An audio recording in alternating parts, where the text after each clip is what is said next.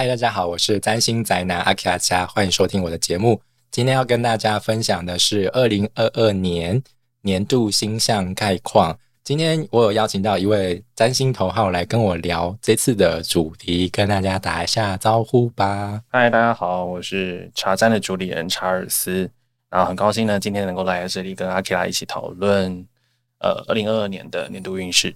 OK，好，大家听他的自我介绍，应该就感觉他是一个很冷静的人，或他就是一个上升水平的人，就是那么的疏离，那么的认真。对要说认真嘛不？是认真啊，就是就是尴尬，然后也也也也也说不太出一些就是太活泼的话。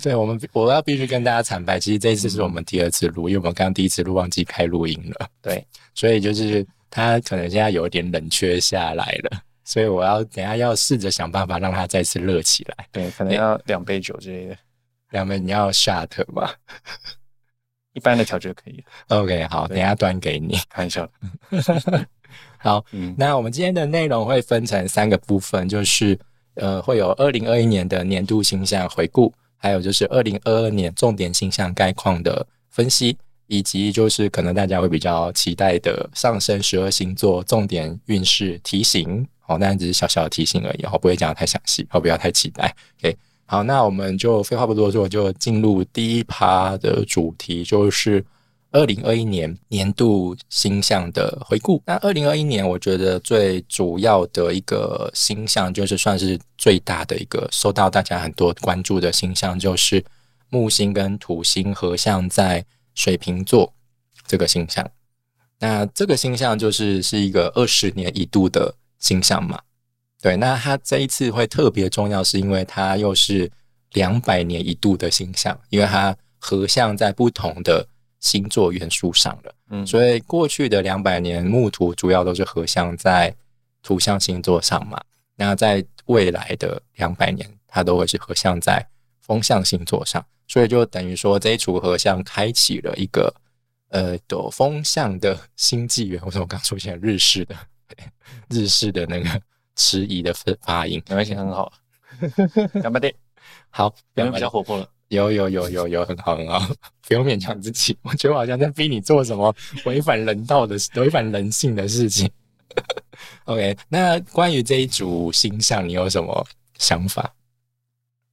关于就是星象有什么想法？呃，就是我就觉得，呃，在进入就是接下来两百年都会是风向时代的关键。我自己还蛮有感的，因为我自己本身就有蛮多风向性，在自己的个人星盘上就有蛮多风向的元素。对，然后呃，那就我的观察，我觉得像是前阵子马 F S Facebook 创办人就是马克·祖克伯，他呃重新整合他线下的一些呃不不是线下线上线下的一些资源，然后重新整合成一个新的，也就是元宇宙 （Metaverse） 的这个概念。我觉得这件事情就蛮符合风能量的一个世界。呃，是的，他就是讲，他就创创造那个元宇宙嘛，创造嘛，是说他就是提出了这样的一个概念。嗯，对，那那个概念就是详细的内容，其实我没有太了解，但是我有看到一些简单的说明。那就比如说，像在资讯的呈现上，会是更加的整体性，嗯，所以我们可能就是会投入到一个虚拟环境当中。比如说在讲历史的时候，比如说在讲罗马时代，那我们可能就是会被投射到一个，那这是一个罗马时代的环境背景的嗯一个状况当中，然后去从这当中去了解当时的风土、人文、人文社会、风土民情之类的，就不会是像我们现在接受的资讯都是那资讯的方式都是那种很算是一对一那种点对点的方式嘛或，是纸本啊，对纸本啊、文字啊，啊之类、影像啊之类，嗯它就是会是非常更加全面性的。嗯然后就来呈现更多的资讯。对嗯，那除此之外还有什么呢？另一件事情，我觉得也很具代表性，就是呃，最新的一个世界首富是呃伊隆马斯克。那伊隆马斯克大家都知道他是那个特斯拉的管理者，那他同时旗下他自己也投资了非常多的资金在呃宇宙事业的推动，就是航向宇宙的这个事业。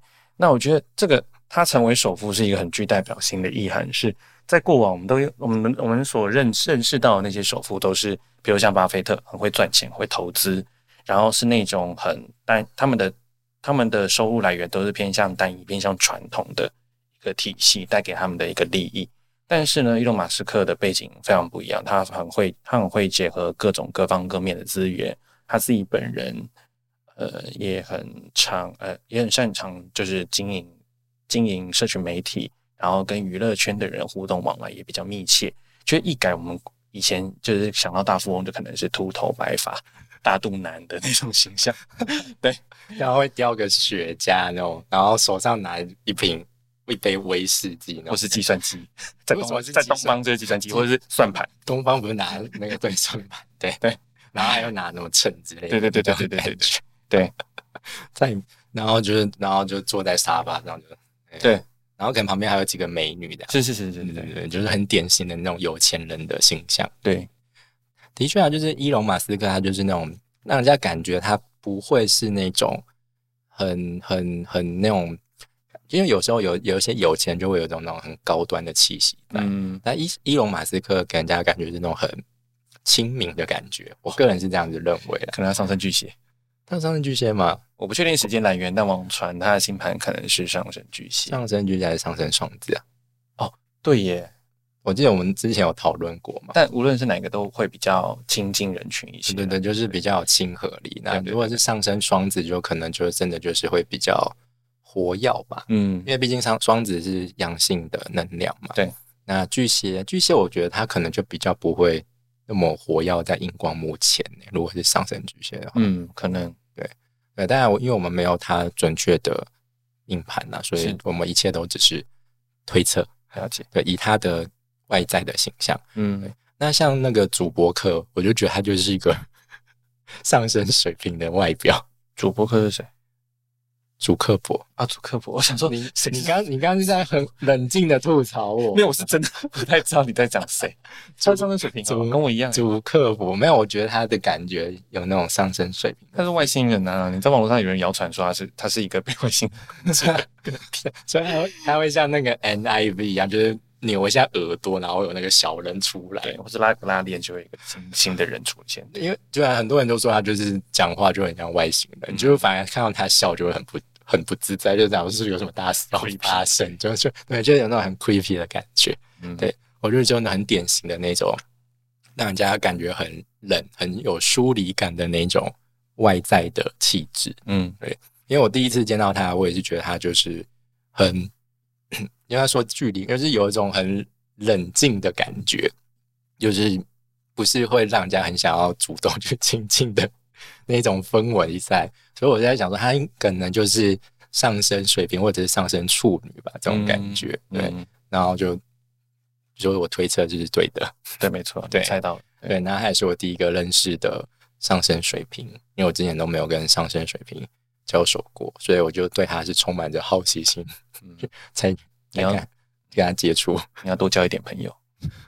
我 朋友也不也不算，嗯，我不知道，就是我朋友也没有说到很少，但是就是 一直没有机会，就是遇到那种水平性质很强的人。哦，对对对对，对。虽然说我的家人当中有太阳水平的人，对，但是上升水平是第一次遇到，所以我就觉得哎，还蛮有趣的。那再再加上，就刚提到的，今年度一个很重要，就是重要的现象是木土。就是合相在水瓶，所以我就很好奇，就是这个星象反映在上升水瓶座上会有怎样的感受。嗯，我的感受就是，呃，水瓶座某种程度可能去代表人际关系之间的疏离。那那因为我觉得上升水瓶座，所以我蛮喜欢这个疏离的。对，就因为可能因为疫情的关系，大家必须在人际关系里面要有一段。就是空间啊，然后在网络上保持交流，但对于来说，我还蛮享受这种状态的。对你就是只要有社交距离，你都觉得舒服，是不要跟我太亲近，不要太热情，没有错。对，像他之前就是看遇到我家的狗，他就觉得哦太热情了，no，对，他是猫派，对，他是猫派，他不是狗派。他遇到那种就是傻傻会亲近人的狗，他就觉得就是哦。不行，对我就会退三步。对，对他就是很冷静的面对那只狗，对然后 散发出不要靠近我的气息，就你干什么？你干什么？对这样的感觉。就是上升水平的人注解，保持距离。那你说就是这样，就是有一种距离的这种社交，就是比如说像，因为我们其实如果要提到距离的话，我觉得就是刚好这一两年因为疫情的影响嘛，嗯那其实我们就生活当中就的确的就是充满着很多的限制，那这样的限制就带来了很多的距离嘛，所以说我们很多原本在实体实体进行的事情，可能很多都转到线上。嗯，对，我觉得这个其实也蛮就是符合就是木土合相在水平的这种状况。哦，就是因为木星它会带来一些扩张性，那土星会带来线索性嘛。那限制这个部分，我觉得大家都很有感。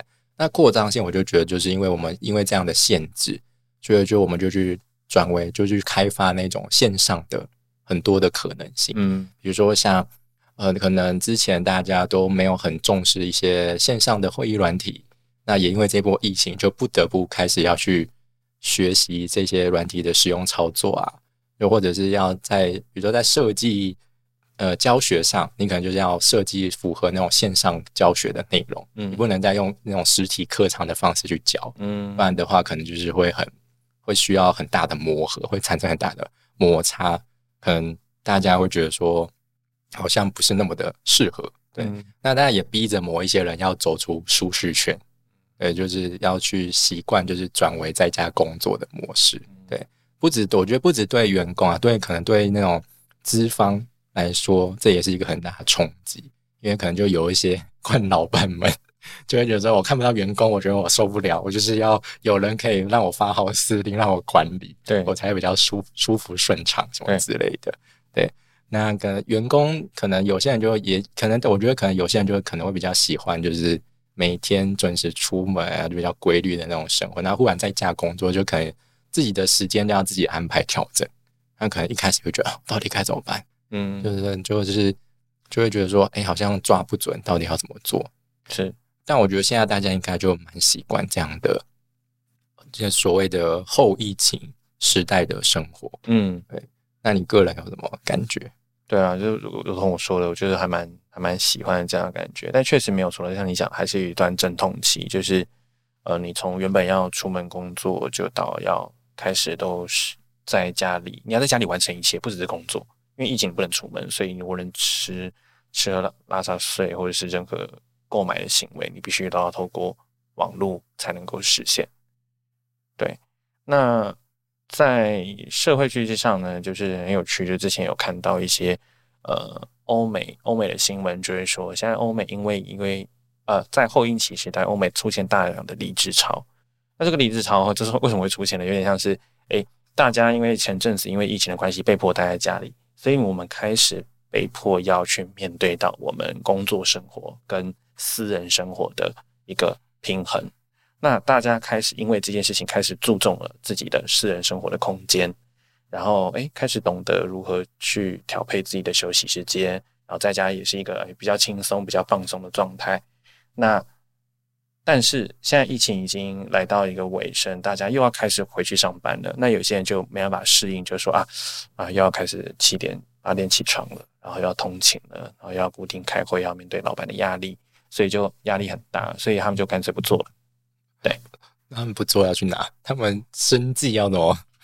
我真的觉得就是很好奇，是对啊，因为因为国外的疫情其实状况还是没有到很舒缓，是对，其实蛮多就是很多人都是可能因为这样就失业什么之类的。嗯那我觉得他们也因为这样子，然后又选择离职，我觉得还蛮有勇气的。老实说，当然可能我觉得他们要如何维持生计，他们自己的选择决定啦。是但我觉得就也蛮有趣的，就是因为大家就觉得顿时又要回去工作，就有一种那种回不去的感觉了。是，对我就就是喜欢在家这样子可以自由安排时间，嗯然后比较弹性的生活。嗯那可能也会觉得说，有些事情这样可以线上做，可以可以 work from home。对，那为什么一定还要再去公司？我我干嘛还要花那个时间去通勤？的确啊，如果是以站在通勤的角度上，我还蛮支持，就可以在家工作，在家工作，因为通勤真的是很痛苦的一件事情。对对吧？就是大家因为想，可能很多人就会想说，哦，我可以就是不用在那边人挤人，可以在家舒舒服服，然后就是定时的把工作完成，嗯之类的什么的，那不是很好吗？所以我就觉得，就是我觉得这个就是还是需要再。磨合一阵子啦，嗯，而且我觉得这样的状况不会因为之后可能真的疫情消失了，疫情真的全球都已经平缓下来了，然后就又又会马上又恢复到我们之前的那种生活模式。不会，我觉得这种模生活模式可能在未来，我觉得会是一种主流。对，就是很多那种比较实实体的行为，可能会因为科技的发展。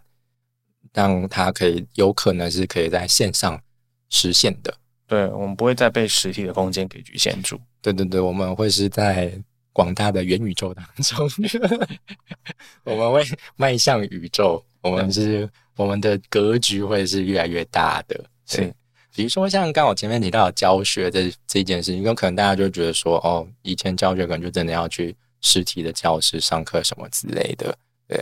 那现在可能大家觉得说，哦，其实在线上也是很舒服嘛，对。但我觉得在在线上教学还是有它的局限性在，嗯，比如说可能有些学生的网络就不是那么的好，对，或者是有些学生年纪比较大，可能对于三 C 产品的操作不是那么的熟悉，嗯，对，所以就也是会造成一些课堂上的问题啦。那我觉得线上课程就是解决了空间跟空间，我觉得就最大就是解决空间的问题啊，就大家可以不用在。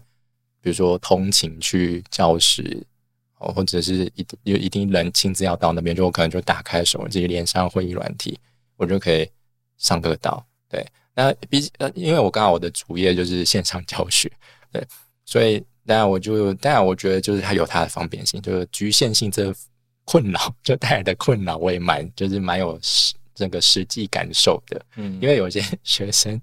就还蛮夸张的，因为他们可能就是用手机在上课，然后他们可能就是躺在床上在那边听课，就把我的课程当成是一个 podcast 来听，然后就有时候可能 Q 他们问问题，还要说啊，不好意思，等我一下，我起起来一下，我要起去哪里？你现在是什么状态？可以好好上课吗？除此之外，你还有什么想法吗？其他想法，其他想法就变成说，刚才那个后那个生活品的部分，就是忘忘记了跟大家说的，其实那个平衡的这个。重新开始整合自己的生活，其实也蛮符合风风元素的能量。对，你会开始去呃调和你原本有一些你的不平衡的状态，然后让它回归到一个比较能够永续发展的一个新的可能性。那其他我觉得可能还要观察到的是风风元素也掌管资讯、掌管讯息，所以你也可以观察到现在谁拥有讯息、谁掌握讯息，或许就可以占得先机。对，没错，现在就是一个。流量就是力量的时代，没错。对，那我觉得在过去就是这几次的选举当中，其实我觉得大家应该就可以很明显感到，尤其在台湾这个国家，就是选举根本就是台湾人的协议的一部分。对，就是大家非常的热衷选举这块。那也可以观察到，就是资讯操作这方面嘛，比如说网军之类的，很多候选人他们其实现在可能反而不重视那种呃在。那种街头拜票，当然这个可能就是基本的东西。那他们可能会更加投入在比如说社群平台上的经营，嗯，或者是资讯上的传播，或者是拿这些资讯作为一种攻击的手段，就互相的抹黑啊之类的，或者带风向什么之类的。那这样就是只要你带的成功，你就有更多的声量。那你有声量就有选票，嗯，对吗？但当然这不止在台湾，其实在很多的国家现在也都这样的状况。对，那我之前就有看那本书叫什么名字，我有点忘了叫什么名字。反正它就是内容有点有有提到，就是呃，在法国他们也有就是在选举的时候，就是他们之前在选总理的时候，就是有出现这样资讯战的状况。就比如说在，比如说像选举前，其实好像是几个小时几个小时之内就不能再做任何的宣传活动嘛。嗯，对。然后他们就是那个敌对方，就趁着在那个。宣布不能再进行宣传的那个之前，就丢出一些就是就是跟震撼弹对震撼弹，就是可能可能就是抹黑，可能就是捏造的消息。但是碍于就是在这之后，他就不能够再进行任何的哦，就是政治上的宣传、政见上的宣传，他也就是所以他另另外一个对手，他也没有办法辩解，嗯，对他就是非常挑挑准这个时机，然后就丢出来，就希望可以影响到这个选举之类的。对，所以其实资讯战真的是很很没有大家想的那么简单，不是单纯的就是互丢脏水那样子，是，所以可能有更多的那种。勾心斗角，什么是我们不知道的？嗯，对吧？背后的那个数据是很庞大，甚至有的公司就专门就在研究这些东西的。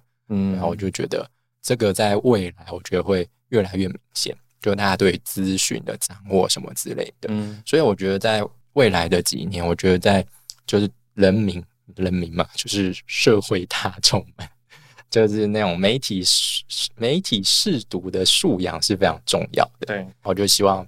就是政府未来可以就有一个自媒媒体试读在教育营，很需要。对，就是发展在台湾当中，我会把我爸妈送过去。我，就是长辈们都要送过去啊。就是没有没有没有没有学会不准出来。嗯，这样这样好吗？很，好，这样才能在这个时代生存。的确啦，就是我们也不用花太多心力去。跟长辈们解释说这是假的，这是真的，什么之类，叭叭叭的。对，每次就是遇到一些新新的诈骗什么之类的，对都还要去劳心劳肺提醒他们。对啊，我们也是为了他们的安全着想，为他们的钱着想。对，为他们的钱着想。好，那就是木土合相在水平这部分，你有什么想要补充的吗？好像就这样吧。你真的好冷静哦，好呀，我都不知道怎么办了。好，那再就是今在二零二一年，其实，在整年度当中，我觉得它一组很重要的相位就是土星跟天王星的四分相。那它在二零二一年就是呃有形成三次的准度数的相位。那这一组相位很重要，是因为土星在水瓶座上，它是一个入庙的状态，所以土星是相当。有利的，对，它是有资源的，嗯，那所以呢，我觉得土星在水瓶座上所带来的，当然它毕竟土星就是会带来一些局限性嘛、线索性嘛，那它同时也会带来一些更新、一些转变。哦，那我觉得这部分我们其实在过去一两年当中也有看到嘛，哦，就是它就是基于某一些现实的状况，有带来一些比较新的、不一样的氛围。不一样的发展啊，它跟天王星型的四分相，我就觉得就有一种，呃，整个二零二一年，我觉得应该蛮多人会有那种新旧交替的磨合之间，就可能很多人都被迫必须要真正走出舒适圈，真的要认真好好面对这个新的后疫情时代。嗯，哦，大家可能就是每个人反映的生活领域不太一样啦。嗯，那。在这方面，你自身有什么感受呢？我就觉得说，没有说，就像你刚刚讲，土星水平就是原本已经既有的东西。那这个天王星发生在我自己本命星盘的四宫，所以我就会觉得说，在四宫的领域上，也就是家庭房屋这个地方上，我有一个还蛮明显的一个，可以说是蛮符合天王星的一个闪电嘛。对，基本上我我在今年搬，在在今年搬家，是去年搬家了。但是搬家是一个非常具代表性的，就是我回到一个人居住。那在这之前呢，我其实都是有室友的。我要么就是跟家人住，大学学生的实习的时候都跟家人住一起。然后就算毕业之后来台北工作，其实也都有跟朋友住在一起，所以就是有有室友的状态。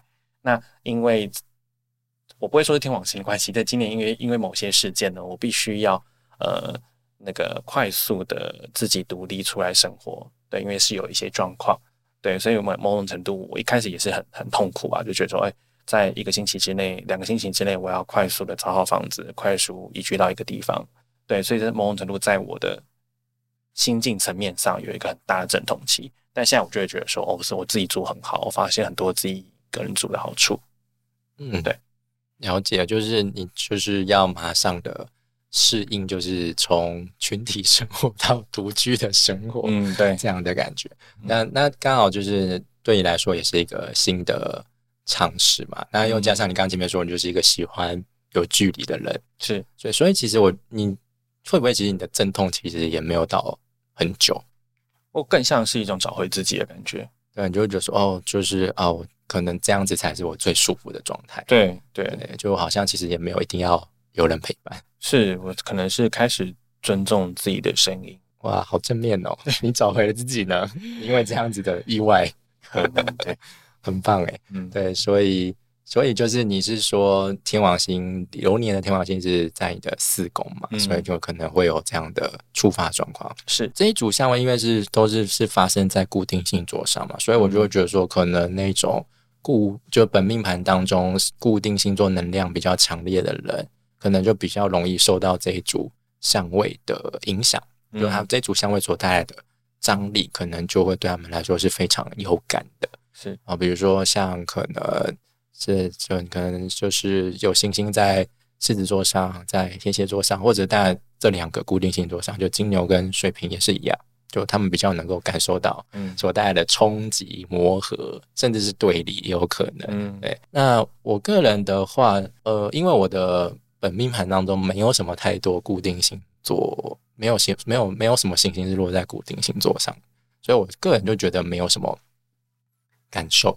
如果要说天王星，比如说像天王星在金牛，那会是在我的二宫，对。但我个人的财务就本身就是一直都是起起伏伏的状态，所以我就觉得好像也没有什么带来什么很强烈的感受，就对我来说就是一种很稀松平常的感觉。了解对，那如果要说土星在十一宫，那的确在人际社交关系上，就是有有一些线索的感觉啦。好，比如说那种认识很多年的朋友，就开始没有再联络，就开始觉得不对盘，没有什么话好聊了之类的。哦，或者是但也有尝试建立一些呃社群团体之类的，那可能在当中过程当中也感受到一些比较不舒服的状况。嗯 对啊，所以我就觉得可能在土星待在水瓶座这这两年半当中，我可能在人际社交上要多加谨慎小心吧。嗯也许可能会造成一些财务上的波动吧。哦如哦果要这样解释的话，嗯，我觉得就是土天的四分相，大概就是这样的氛围啊，就是会一种那种新旧交替。那对于那种习惯待在自己舒适圈、小圈圈里面的人，会是一个很不舒服的香味。嗯但对于来对于我来说，就是因为我是变动能量很强的一个一一一个人啊，所以就是比较能够适应这样的变化，所以我的那个阵痛期不会不会很不会太久，很快就能够接接受现状，嗯就既来之则安之这种感觉。很好啊，可以羡慕吗？有点羡慕。对我就是你你的一脸就不羡慕的样子啊我因！为我是真真心很羡慕，我就是一定要那道雷，那个天王星雷来打我，我才要变的人。真的耶，怎么会这样？没有啊，所以我就觉得，呃，我觉得无论是你刚刚说图形的困难，还是天王星的改变，我有很多的时候也是看你用什么角度去看它。嗯，对，你要去抵抗它呢，那你可能就会过得辛苦一些。那不如就是去，呃，想办法让自己去接受它。那或许你就能够享受到这个改变为你带来的好处。哇，好正正能量。对对对，你刚刚明明就是一脸就说，嗯，我很羡慕啊，就是脸面无表情，很冷静。我的面瘫呢、我是真的很羡慕。对，好，所以就是上升水平的人都面瘫。对面瘫，好，所以嗯以，后看到面瘫的人，就先怀疑他是上升水平。比起马克·祖克伯好多了吧？呃，对，真的好多，你至少还有点温度。对对，因为你毕竟你太阳在天秤座上，你还是有你的金星社交性的那种比较讨喜的部分在。没有错，没有错。对，不会是完全的冷静。好，那再来就是二零二一年，我觉得在年底还有一个可以拿出来讨论的星象，但它不是一个很强烈的星象，就是金星，它在二零二一年十一月的时候，就是有进入到摩羯座。那它在这边就是在十二月的十二月中左右的时候，就是有开始逆行。那金星逆行不是一个很常见的现象了，不像水星逆行一年会逆行三四次那么稀松平常，它大概一年半才会逆行一次。嗯哦，所以我觉得就是可以拿出来讨论一下。那再加上它这次逆行是在摩羯座上嘛，那冥王星也在摩羯座上，那它这一次在金星在摩羯座当中，它会跟冥王星合相。那合相之后进入逆行，逆行之后又会再跟冥王星合相。嗯，那我个人是有观察到，就是在金星入相位五度内就爆发了，就是高佳宇的家暴事件。嗯。那我就觉得还蛮符合嗯。这一组合相的，嗯。就是因为就是冥王星就是一个很有张力的，就会带来比较毁灭性、比较深沉黑暗的事情的一颗行星。嗯。那金星它先天的行星上就是跟感情、社交有关系嘛，嗯。对，所以我就觉得刚好发生这种真的是在情感关系当中比较带有暴力性的、比较带有那种禁忌性的社会新闻出来，我就觉得嗯还蛮符合的。嗯对那除此之外，你还有什么看法呢？嗯，我的观我的观察是，就是我比较少看到就是冥王星的这部分，但是嗯关于金星逆行这部分，呃，我也看到，就除了高佳瑜新闻之外，还发现其他公众人物的感情也有一些有趣的事情发生，比如说像是徐伟宁跟邱泽结婚了，嗯，那他们的结婚，呃，他们结婚是一回事，所以主要是因为这个他们的结合，让媒体开始去呃找出回忆他们的过去，比如说像邱泽，我是我是跟他不太熟了，但是徐伟宁就有一些蛮丰呃不是丰富了，蛮争议性的情感，那媒体就去大做文章啊，就要徐伟宁澄清以前可能谈过一些就是呃让他蛮受伤的恋爱，然后就是开始回顾他以前曾经受过什么样的人对待。然后就有点类似那种回忆录的感觉，有一种、啊，我们的女儿终于曾经经过这些啊，最后终于就是诶遇到一个真心待她的男人，然后就结婚了这样。对，然后我觉得这种回顾回顾过去情史的那种感觉，蛮符合金星逆行的。然后就是有一种回溯、回顾对对对对，的感觉，就是把那种过去的事情再重新带出来的感觉。那当然，如果要提到冥王星，那可能就是一些比较呃比较不想被提起嗯的伤痛感。对比较负面的东西，可能也被重新再被挖掘出来。当然，结婚当然是喜事啊，就祝福他们两个喽。是，对，那除了结婚之外，当然还有就是，比如说像可能也有人离婚，对啊，王力宏离婚了，王力宏离婚，然后还有谁？大 S 也离婚了，哦，大 S 离婚了，大对啊大 S 对对对大 S 比较早啦，大 S 比较早一点，对对对对但但现在还是有他们他们他离婚的新闻，持续还是有在露出这样。对啊，因为他们不是很和平的感觉，不是很和平的分开啦，嗯就是还有一些争，还有一些需要厘清的部分嘛，是对对对。是对那王力宏的离婚，其实对我来说，我就觉得说，嗯，没有太大的意外性啦。对，但我看新闻稿会发现，就是哎，汪玲其实有做出一些声明，就是说他其实对于这段婚姻，他跟他老他跟他前妻的婚姻其实已经不满一阵子了，或是他可能觉得没那么适合了，所以他其实也是一种呃忍耐蛮久的一个爆发点。那这个能量是不是也蛮也有呼呼应到冥王星的那个概念？就是有一种断舍离啊的感觉，对就是直接断掉了，完全不顾情面的，嗯就是就这样离开了，分开了。嗯，对那也是反映在跟金星相关的议题上面嘛。对对对对，这一次他们就是提出离婚，我就觉得哦，他是不是要开始真正面对自己了 OK？OK，对，听得懂就听得懂，听不懂就算了。嗯对，对，就因为他有一些其他的传闻什么之类的嘛。对，那当然我觉得就祝福他。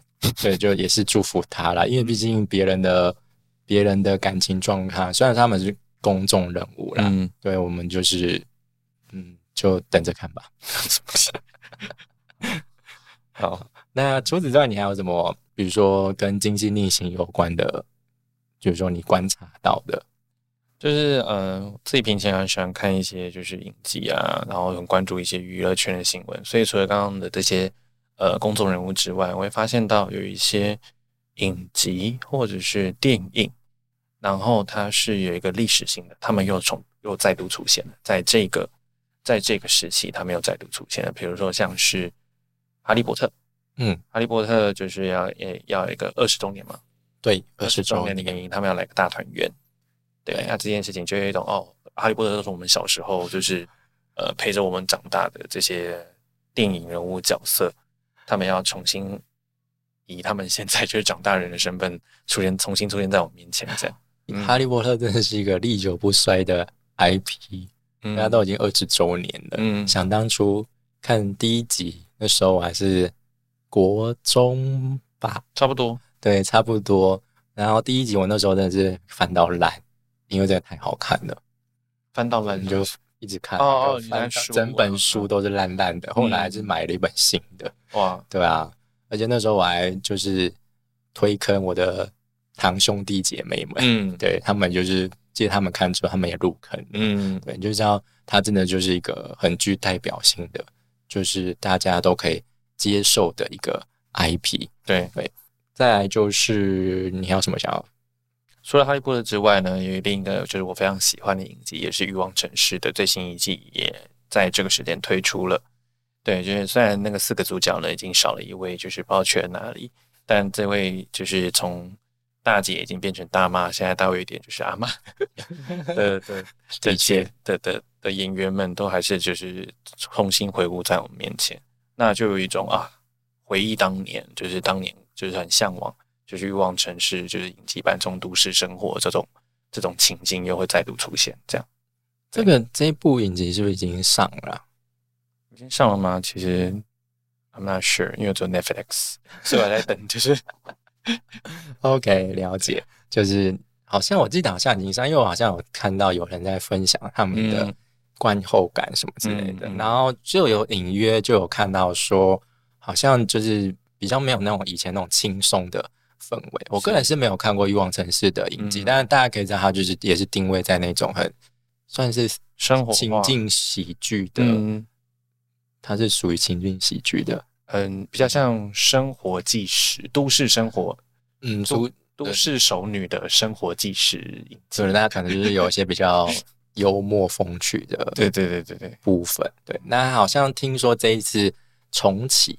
就好像就是因为他们可能毕竟年纪比较大了，所以很多谈论的话题都是那种很严肃的，嗯，比如说会是讨论到死亡啊什么之类的，所以我就觉得这刚好也还蛮符合摩羯跟冥王这样，对对。对，摩羯跟冥王，然后又又进行逆行嘛，就重新把它带回来，用一种另外一种不同的方式去呈现它，就是。一样的外包装，但是内容可能就是嗯。多了。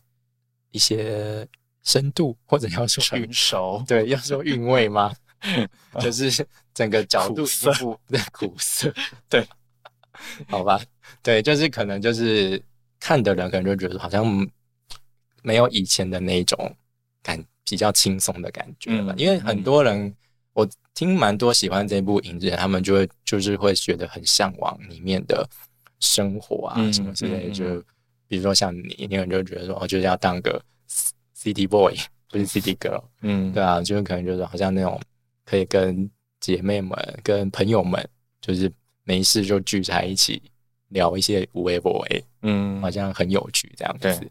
我觉得那也是算是一个过去某一个时代，就是社会大众对于比如说那种美式生活一种的向往的风潮吧。是啊，因为。就是不是所有人都住在都市，不是也不是所有人都能够体验到都市的生活。嗯，我们透过他们的眼睛了解一个，就是哎，纽约城市一个繁华城市，呃，有的样子，对，有点像梦想那种感觉。嗯，对，就是在以前大概就是资讯还没有那么发达的年代，我觉得大概趋势就分成两派，一派是哈日，一派是哈美吧。嗯，对，对，我觉得是这样。